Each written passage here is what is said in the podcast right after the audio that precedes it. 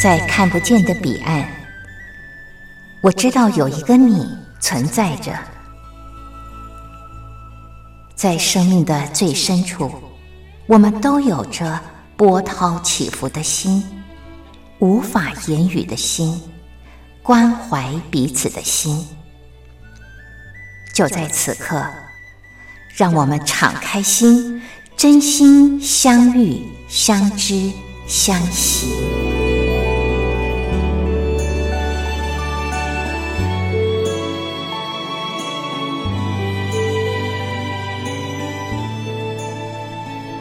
真心相遇，于红制作主持。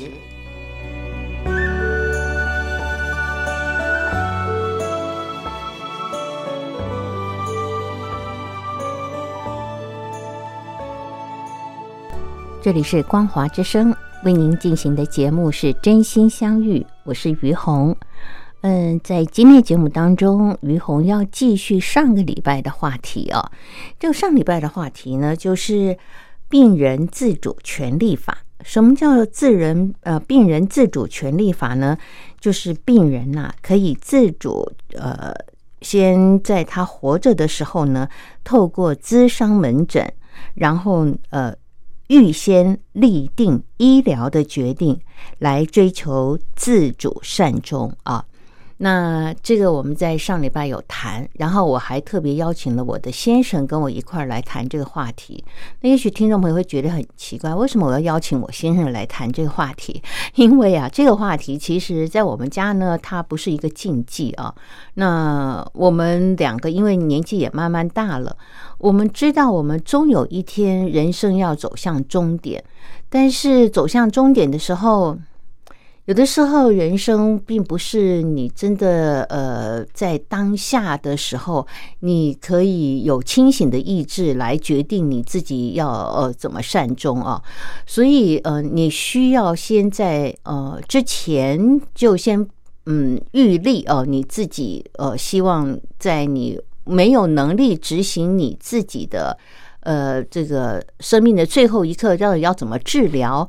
或者是呃，已经在一个嗯呃，你知道自己没有希望挽救的一个状态的时候，可不可以先决定好自己呃怎么走的方式，而不是呃在那个最后的那一刻，或者是在之前用尽各种的医疗资源仪器啊，来呃对你的肉体呃。看起来是在挽救，可是事实上感觉是一种摧残啊。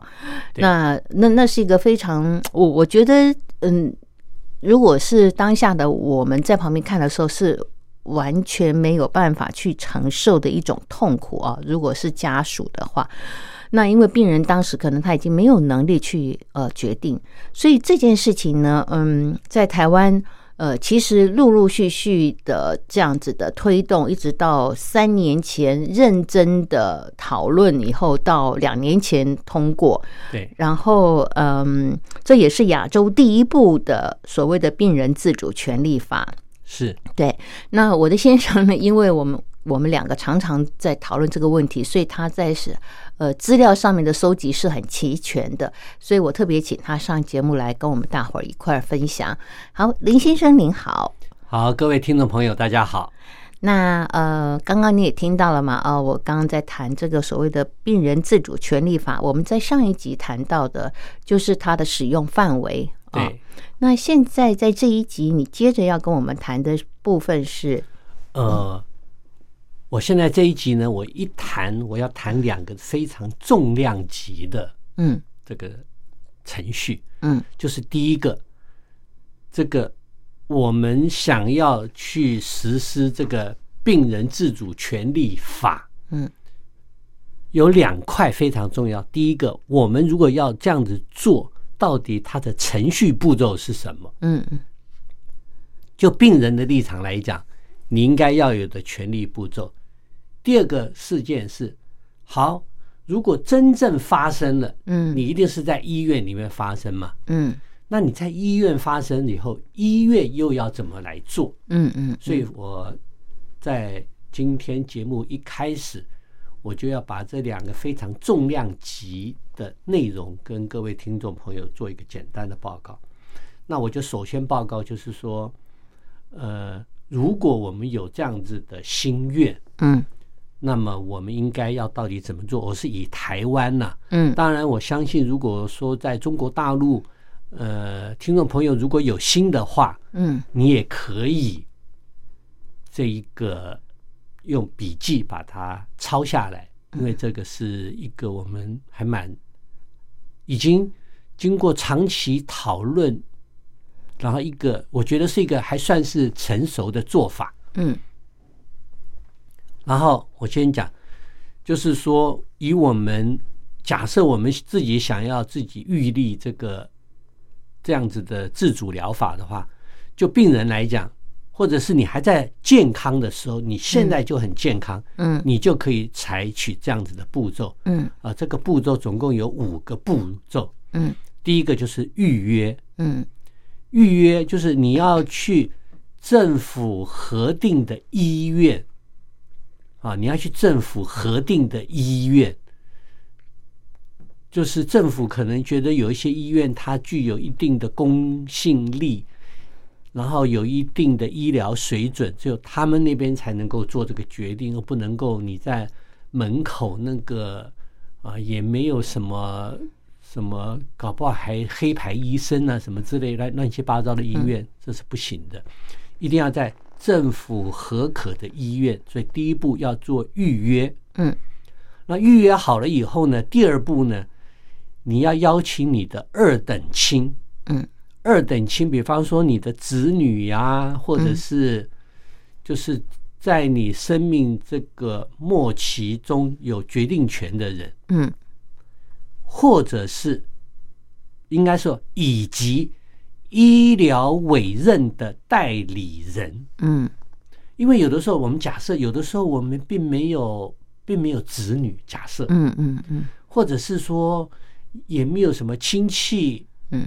信任的亲戚，然后但是你有一个非常要好的朋友，嗯。他是跟你这个生死之交的朋友，嗯。那么他可以以医疗委任代理人的身份嗯嗯嗯。来出席，嗯。等于说至少要有两个人，嗯，对，至少要两个人，就两个人都要签名，嗯。就说那个代理人要有两个人，不是，就是二等亲或者是医疗委任代理人，就是总共你要至少要邀两个人，嗯。当然可以两个人以上，嗯嗯嗯。但是不能低于两个人。嗯嗯这两个人你邀请来的人，到时候他们都要签名作证的。嗯嗯好，你邀请了这两个人来，就第三步就要到那个医院嗯里面实施那个咨商。嗯那咨商其实最主要就是把这个病人自主权利法应该的权利，我前面我记得在第一集我一而再再而三讲了，这有五种状况，嗯。然后你可以要求，你可以选择或放弃嗯。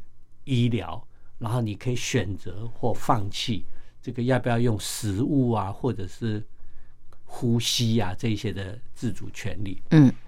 然后就完成了智商。嗯啊，就是说他可以确定你是不是已经对于这些都完全都了解了。嗯然后第四步呢，你就要填写预立医疗决定书，嗯就是一个书面的资料。嗯那这个书面的资料呢，它通常会包含这几个要项，就是第一个要有医院一定会盖章，嗯。然后呢，我刚刚前面讲的要至少要找两个人去嘛，嗯。这两个人就是见证人，这两个见证人也要在上面写，嗯，盖章，也要盖盖章，就是见证。嗯。对，有医院的官方的章，有这两个人见证的章，嗯。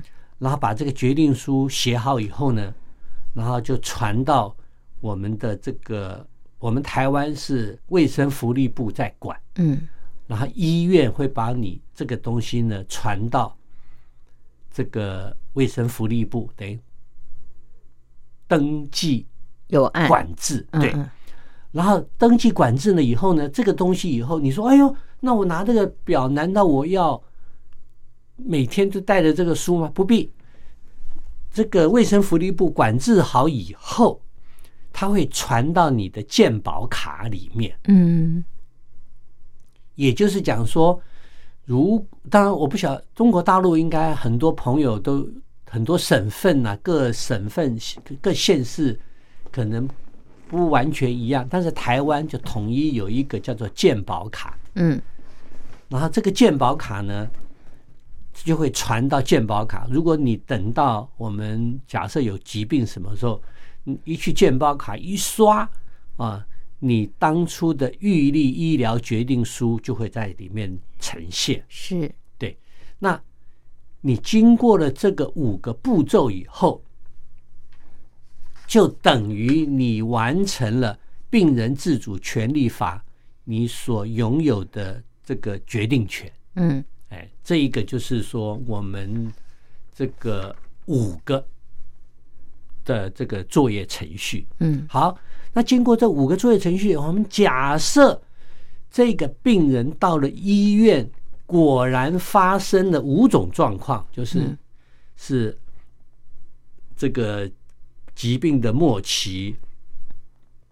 第一个或陷入不可昏迷，第三个是变成植物人，第四个是极重度的失智，第五个是高度的痛苦，或者是法律上全世界还没有治疗的方式的状况之下，嗯你就可以申请我要有病人自主。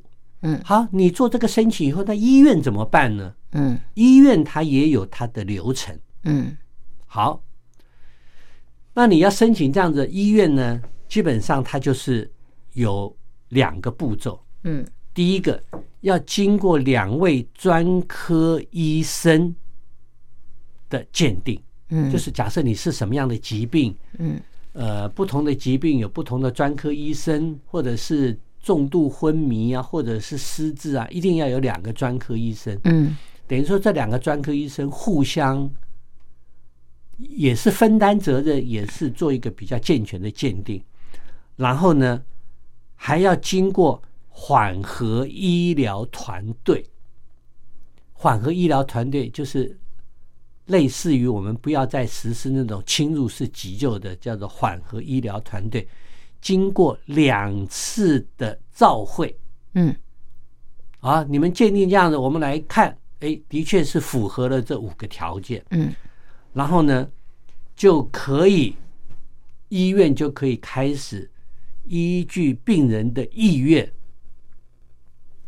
然后可以去做什么拒绝心肺复苏复苏术，嗯。或者是用叶克膜啊，嗯。或者是输血啊，或者是插什么鼻胃管啊，这一些侵入式的治疗，那这样子呢，就可以这个整个的，就是在法律层面上，嗯经过这样子的做法，那在法律上的作业程序，它就是一个比较它的完备。台湾的法律上的规定就是这样子，嗯，对，听起来，呃，从嗯病人自主做这件事情到完成了，然后上传到台湾的卫福部，然后卫福部嗯建立了档案之后，嗯、如果当事人有一天他碰到这个情况的时候，医院立刻就会呃知道他当时有没有签病人自主权利对对呃这呃这件事，然后这呃然后医院还会遵照他们的一个既定的程序来审核。对对对，医院也要医院也要经过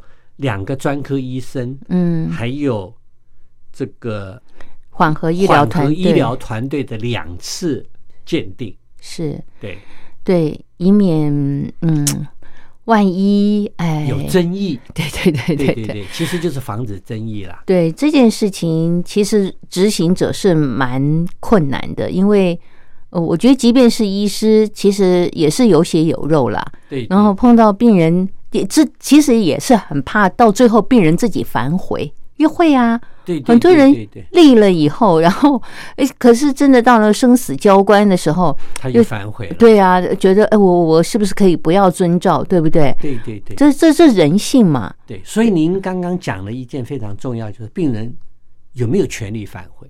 对，病人有，有对好。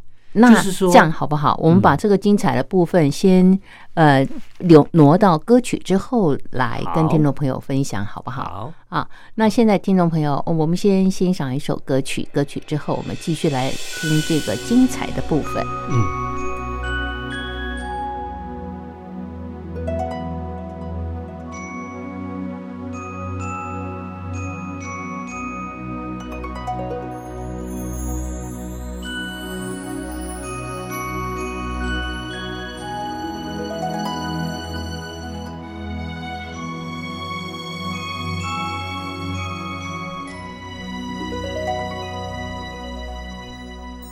只是因为在人群中多看了你一眼，再也没能忘掉你容颜。梦想着偶然有一天能再相见，从此我开始孤单思念。想你时，你在天边；想你时，你在眼前；想你时，你在脑海；想你时，你在心田。宁愿相信我们前世有缘，今生的爱情故事不会再改变。宁愿用这一生等你发现，我一直在你身旁，从未走远。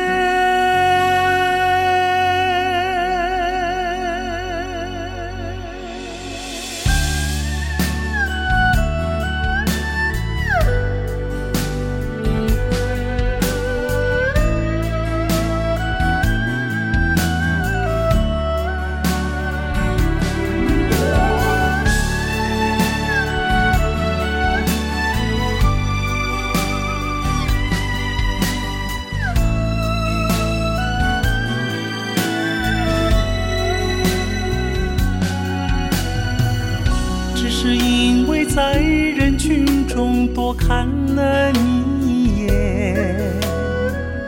再也没能忘掉你容颜。梦想着偶然有一天能再相见，从此我开始孤单思念。想你时，在天边；想你时，你在眼前；想你时，你在脑海；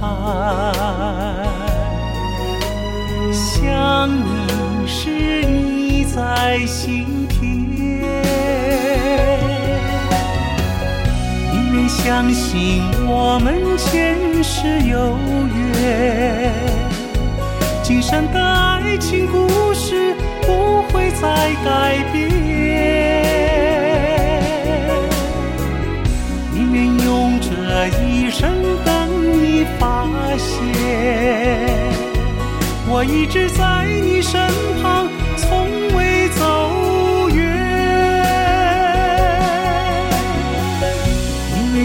信我们前世有缘，今生的爱情故事不会再改变。宁愿用这一生等你发现，我一直在你身旁，从未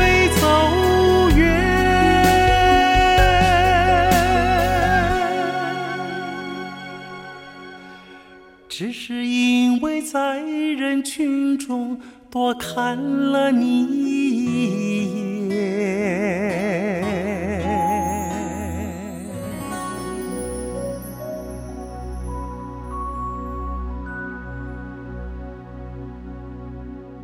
这里是光华之声为您进行的节目是真心相遇，我是于红。今天在节目当中和朋友们聊的话题是病人自主权利法。那我们刚刚聊到的部分就是，嗯、病人自主权利法其实它有一个主要的目的，就是我们人在活着的时候，你就先预立好，呃，有一天如果你嗯面对了一些你不可呃你没有能力去呃决定你自己的这个呃最后的走法或者时间点的时候，嗯，你如何呃可以在一个不被侵入式的治疗，让你到这个嗯。嗯，只只剩下皮包骨了，还要去熬这个呃，面临这个死亡的这个过程啊、那嗯，我们刚刚谈到的部分就是，哎，你虽然呃。在呃之前，你头脑清醒的时候，你你觉得啊，我一定要走得很有尊严，我不要呃让自己在最后的生命那一刻还要受尽折磨。可是人到了真正面临生死那一刻的时候，那个求生呃的本能，我觉得也很可能会出现。呃，虽然你有钱，但是你你可能还是希望，也许你会后悔，如果你的意识还清醒，或者是你的家人，我要说的是，你的家人也知道你现在，可是会不会那个时候舍不得？因为这件事是你要眼睁睁的看着一个人，哦，他的就是呃，在你的面前，他要结束他的生命，呃，这是在内心上是很大的挣扎。那万一，嗯、你签署了，然后，呃，你曾经签署了，可是你到时候嘖反悔了，或者是呃，你的家人到那个时候反悔了，那怎么办？嗯，好，我觉得我们谈的问题已经谈到了一个现实面的问题。嗯，那我现在就是先讲，就是说这个法嗯。它叫做病人自主权利法，所以它把病人放到前面，嗯。也就是讲说病人有权利决定，嗯。就是这个核心是病人他自己有权利来做决定。那就是说，立法的目的是希望能够达到病人能够医疗自主，就是说，嗯我是病人，我可以决定我要不要医，嗯我要医还是不要医，这是第一个。然后我我决定我不要医，就是没有人能够替替代我，嗯我可以保障我善终的权利。嗯我就记得我曾经好久以前，就是我知道有一个病人，然后到最后，病人腹胀如鼓，就是整个肚皮胀起来，然后医生说：“哎呦，可能是什么肝癌的末期啊，要不要去开刀啊？”然后其实大家都知道开刀没有用。开刀没有用，然后医生把刀开开以后呢，再叫家属去看，说他整个肝脏都坏了，所以又缝又开了刀让家长看，哎呦，全部都坏了，又把它缝起来，结果死了，嗯。就等于是多挨了一刀，多挨了一刀，所以我们病人有保障善终的权利。第三个就是要保障医病的和谐，嗯。就是说，我病人已经决定了，然后呢，你呢，这个医院或医生，你也不要去负法律的责任，就是医病的和谐。然后第四个呢，就是保障我是病人，我有知道我生病现在到什么样的状况的权利。嗯嗯这个事情呢，病人有知道他得到病况的权利，这个是一个非常大的主题，我们可能可以在下一段稍微来讨论一下。那因为病人只有他知道他病情的现况，所以他才他才要去开始做我接受或拒绝医疗的权利嘛。啊，对，对不对？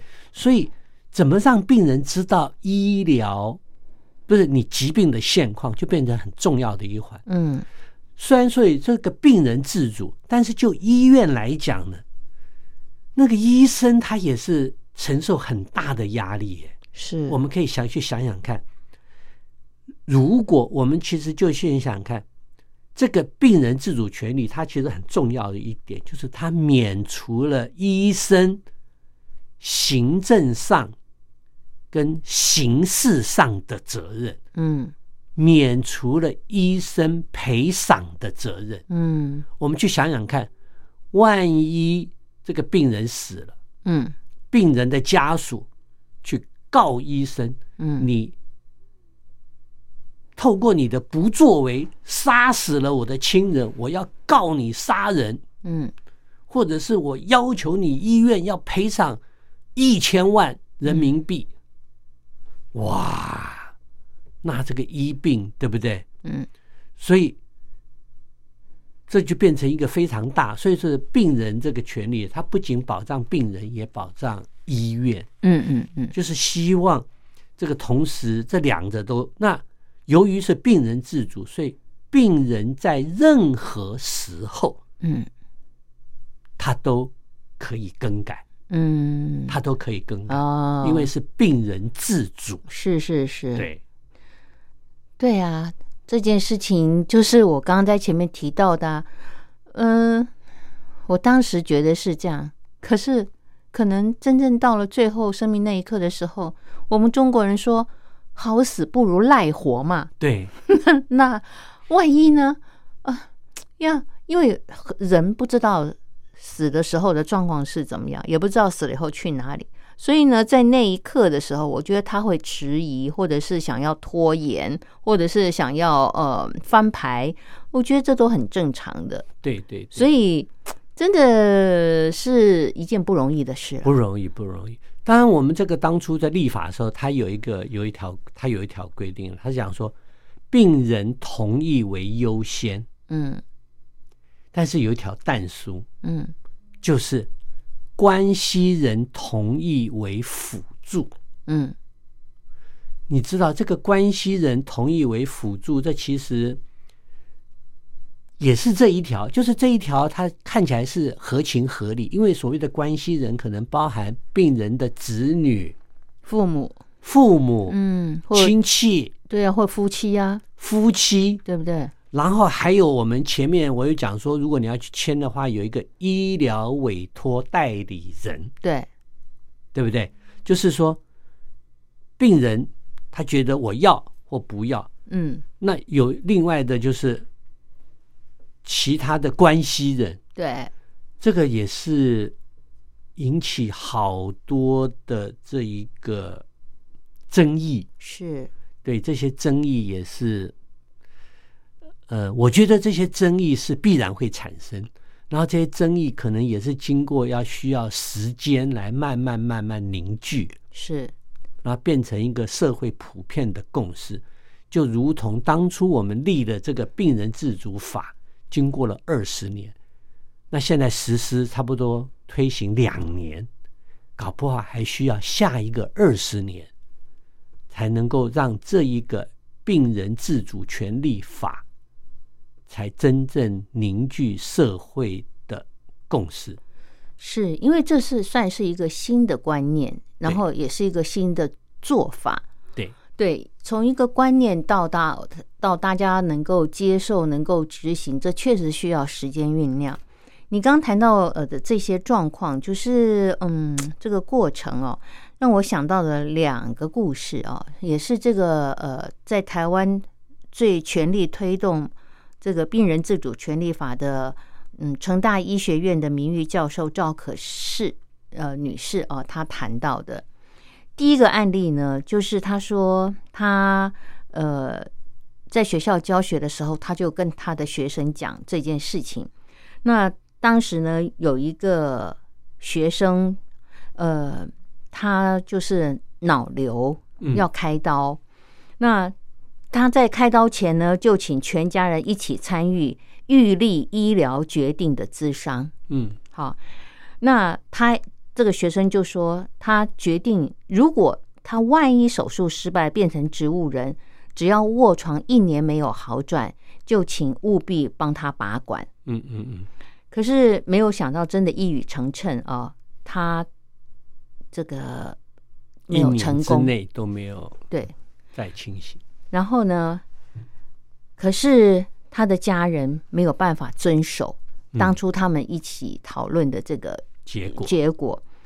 那这个老师就是赵可丽女士啊，她说她去看她的学生的时候，她非常的难过，因为那个场面就是她看到她的学生已经变成植物人，插着管，完全没有知觉。可是他的孩子呢，就在病床旁边报告学校里面，妈妈今天到底发生了什么事情哦，跟他妈妈说话，可是他妈妈毫无反应。嗯。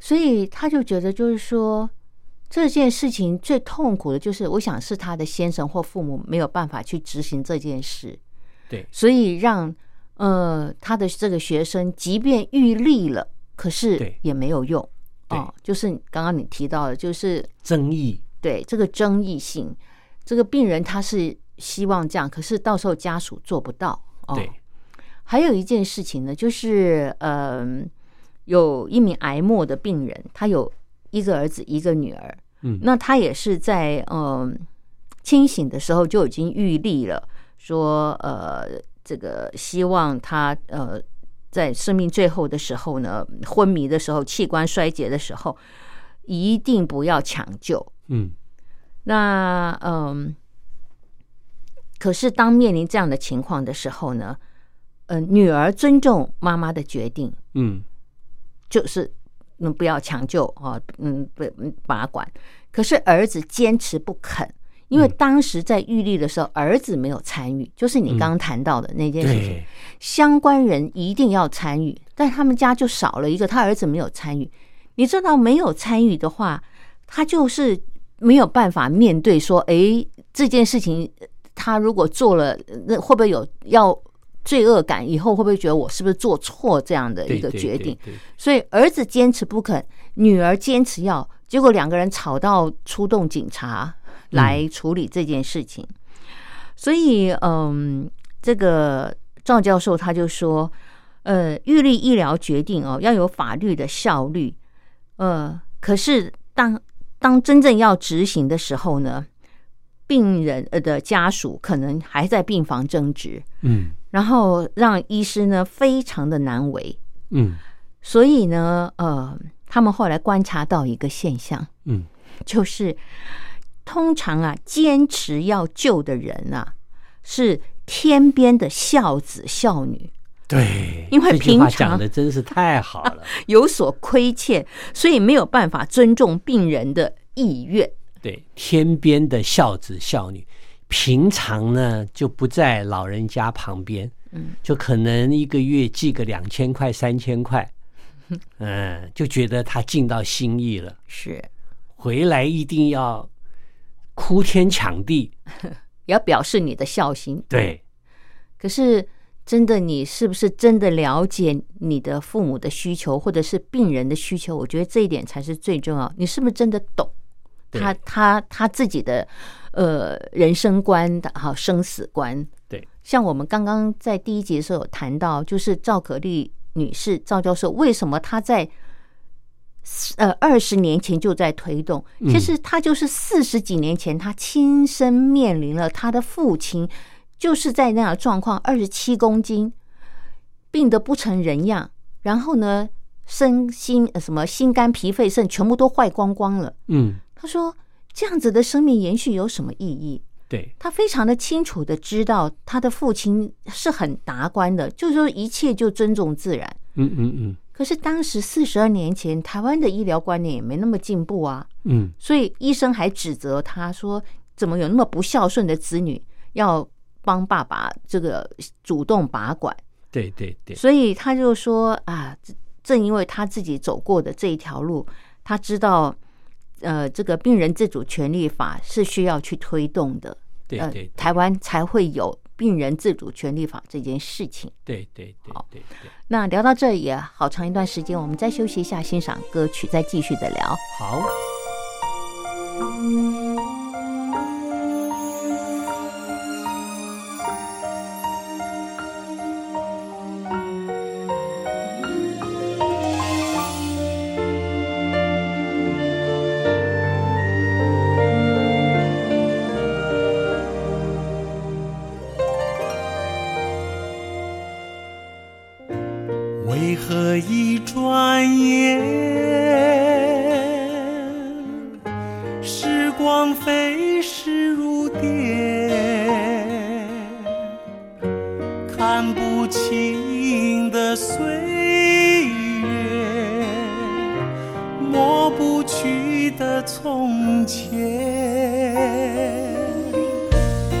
像一阵风。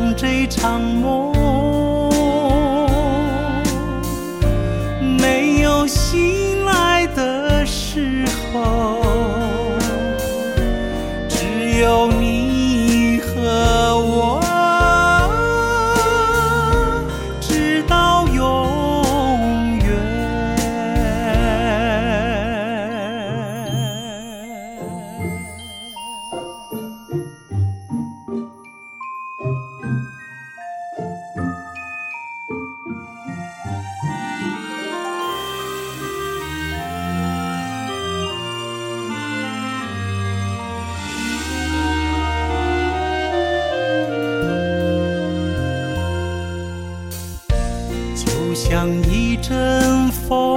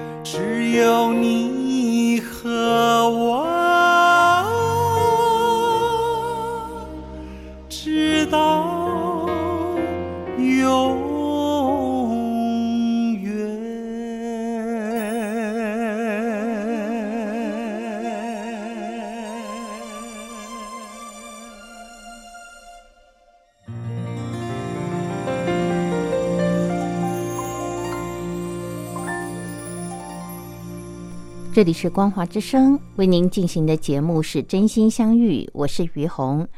好，我们继续啊、来谈，就是病人自主权利法。呃，其实它在真正执行的时候是很不容易的，会面临很多的争议啊。对，我刚刚前面谈的是案例，那您这边是不是跟我们谈一下有哪些争议？好，我们就争议上来讲了，嗯就是实质上就是它的执行困难，嗯大概是去一般的医院把它归纳成两大类。嗯第一个最大的争议就是病人的现况要不要告诉病人？哦哦哦你要知道，就是说，我们国家的法律上是这样的规定哦，就是说，家属和病人有相同的权利去知道病情的变化。嗯那我们通常来讲呢，都会先把病情告诉家属，对对对对不对？对，病情告诉家属，然后接下来呢，医生就要告诉病人。是那家属知道病情以后呢，开始医生要执行告诉病人的时候，家属很多就有意见了。嗯说：“哎呀，你千万不能跟他讲啊！我的爸爸、我的妈妈或者怎么样，你跟他这样讲，他就崩溃了。他本来他还充满了希望啊，都是你讲。如果你讲的话，就是你杀了他，你把他的求生意志给毁求生的。意志给毁了，怎么样？怎么样？怎么样？哇！就是这是第一个，嗯，就是最大的争议，嗯，就是在推动，因为说病人自主权利嘛，对，那病人他都不知道他到底现在状况怎么样，那通常都来自于家属，嗯。来自于家属呢，就像您前面讲的，是来自天边的孝子，对不对？这是这是第一个很大的争议。第二个呢，还有一个很大的争议，就是我们前面讲说，病人自主权利法有五个状况，第一个是末期的病人。是但是我们只有讲末期病人哦。那什么是末期呢？嗯你要知道，根据我们全世界医疗不断的进步，嗯有一些病嗯原来是末期，搞不好经过了半年，它就不是那么严重的病了。我举个很简单的例子，比方说肺结核，嗯。这个《红楼梦》那个贾宝玉林不是林黛玉，她应该就是肺结核。嗯。那肺结核在那个时候呢，它是是一个绝症，是。但是以今天的医疗来讲，它不是一个绝症。嗯所以你是肺结核，你经过妥善的治疗是有痊愈的希望的。那我再举个例子，比方说我们讲说那个 COVID nineteen，嗯，就是新冠肺炎新冠肺炎。一年前的新冠肺炎跟现在的新冠肺炎，不是这不是差不多十个月？十个月前的新冠肺炎跟现在的新冠肺炎的死亡率其实就降低了非常多。对因为我们在医疗的过程中发觉有一些医疗的的这一个重点的改变，嗯其实就可以把新冠肺炎的存活率提高。嗯所以，对于什么叫做末期的疾病，嗯常常就是造成家属跟医院之间的争执。是尤其是现在的医学知识非常的丰富发达，嗯。很多病人都会去上网搜寻医疗的网站啊，各种啊治疗方式啊治疗方式，哇，不一而足。嗯。然后这个状况，然后还包含家属跟家属之间对于末期的定义。嗯。都有争议。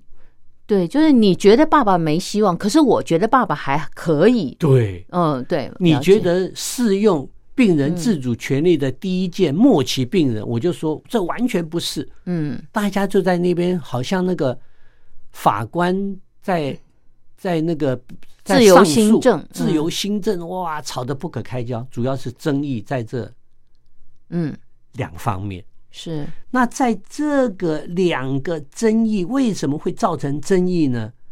其实它的原因，原因啊，后来他们也把它归类。嗯当然是第一个，就是我讲的嘛，家属意见不一，其实就是第一个原因就是病人以及家属之间事前没有做一个妥善的沟通，嗯没有做妥善的沟通。嗯。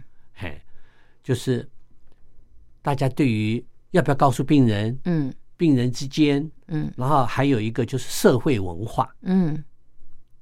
社会文化的压力，就好像您前面讲嘛，啊，你这样的话你不孝啊，什么什么什么很多压力。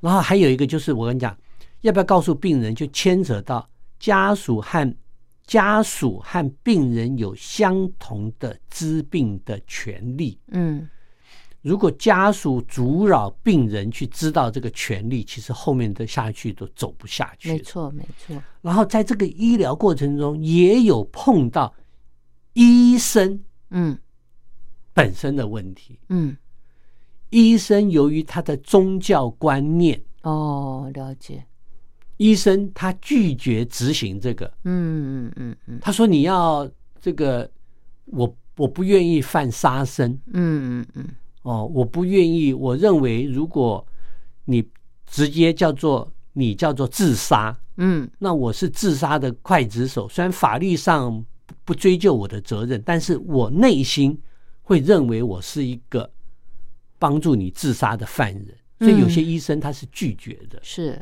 对对对，所以这些原因，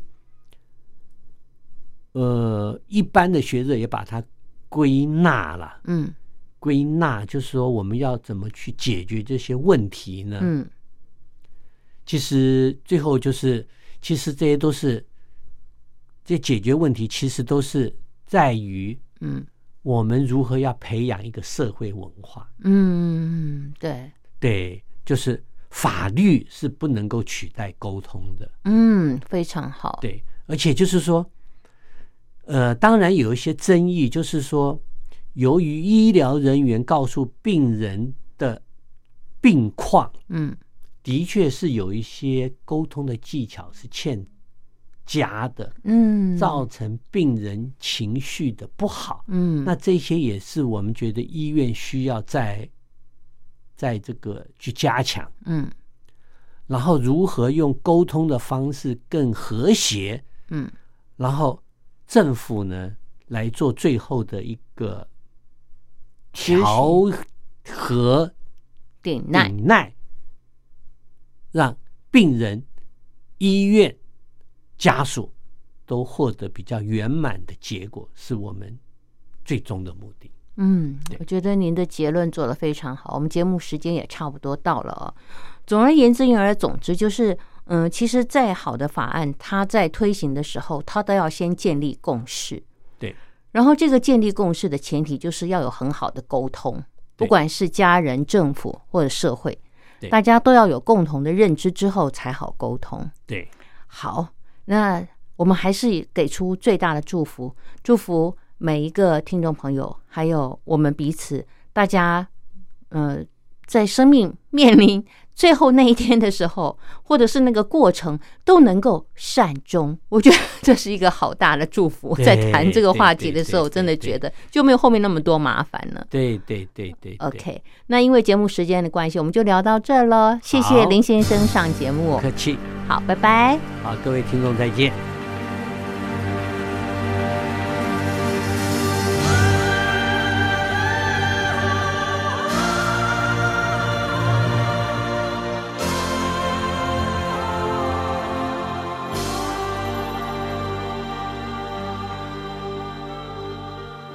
攀登高峰望故乡，黄沙万里长。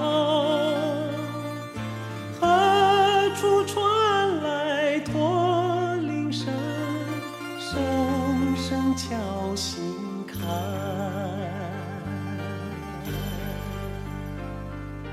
盼望踏上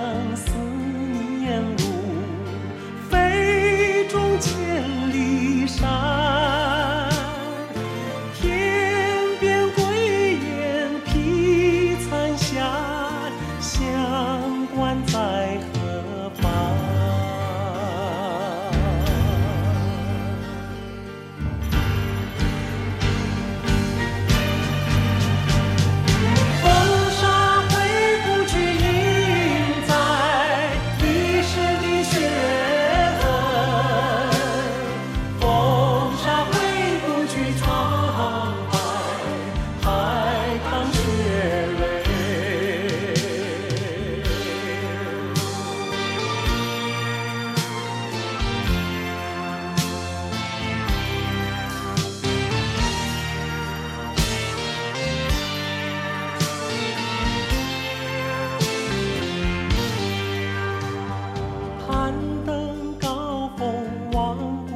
Ch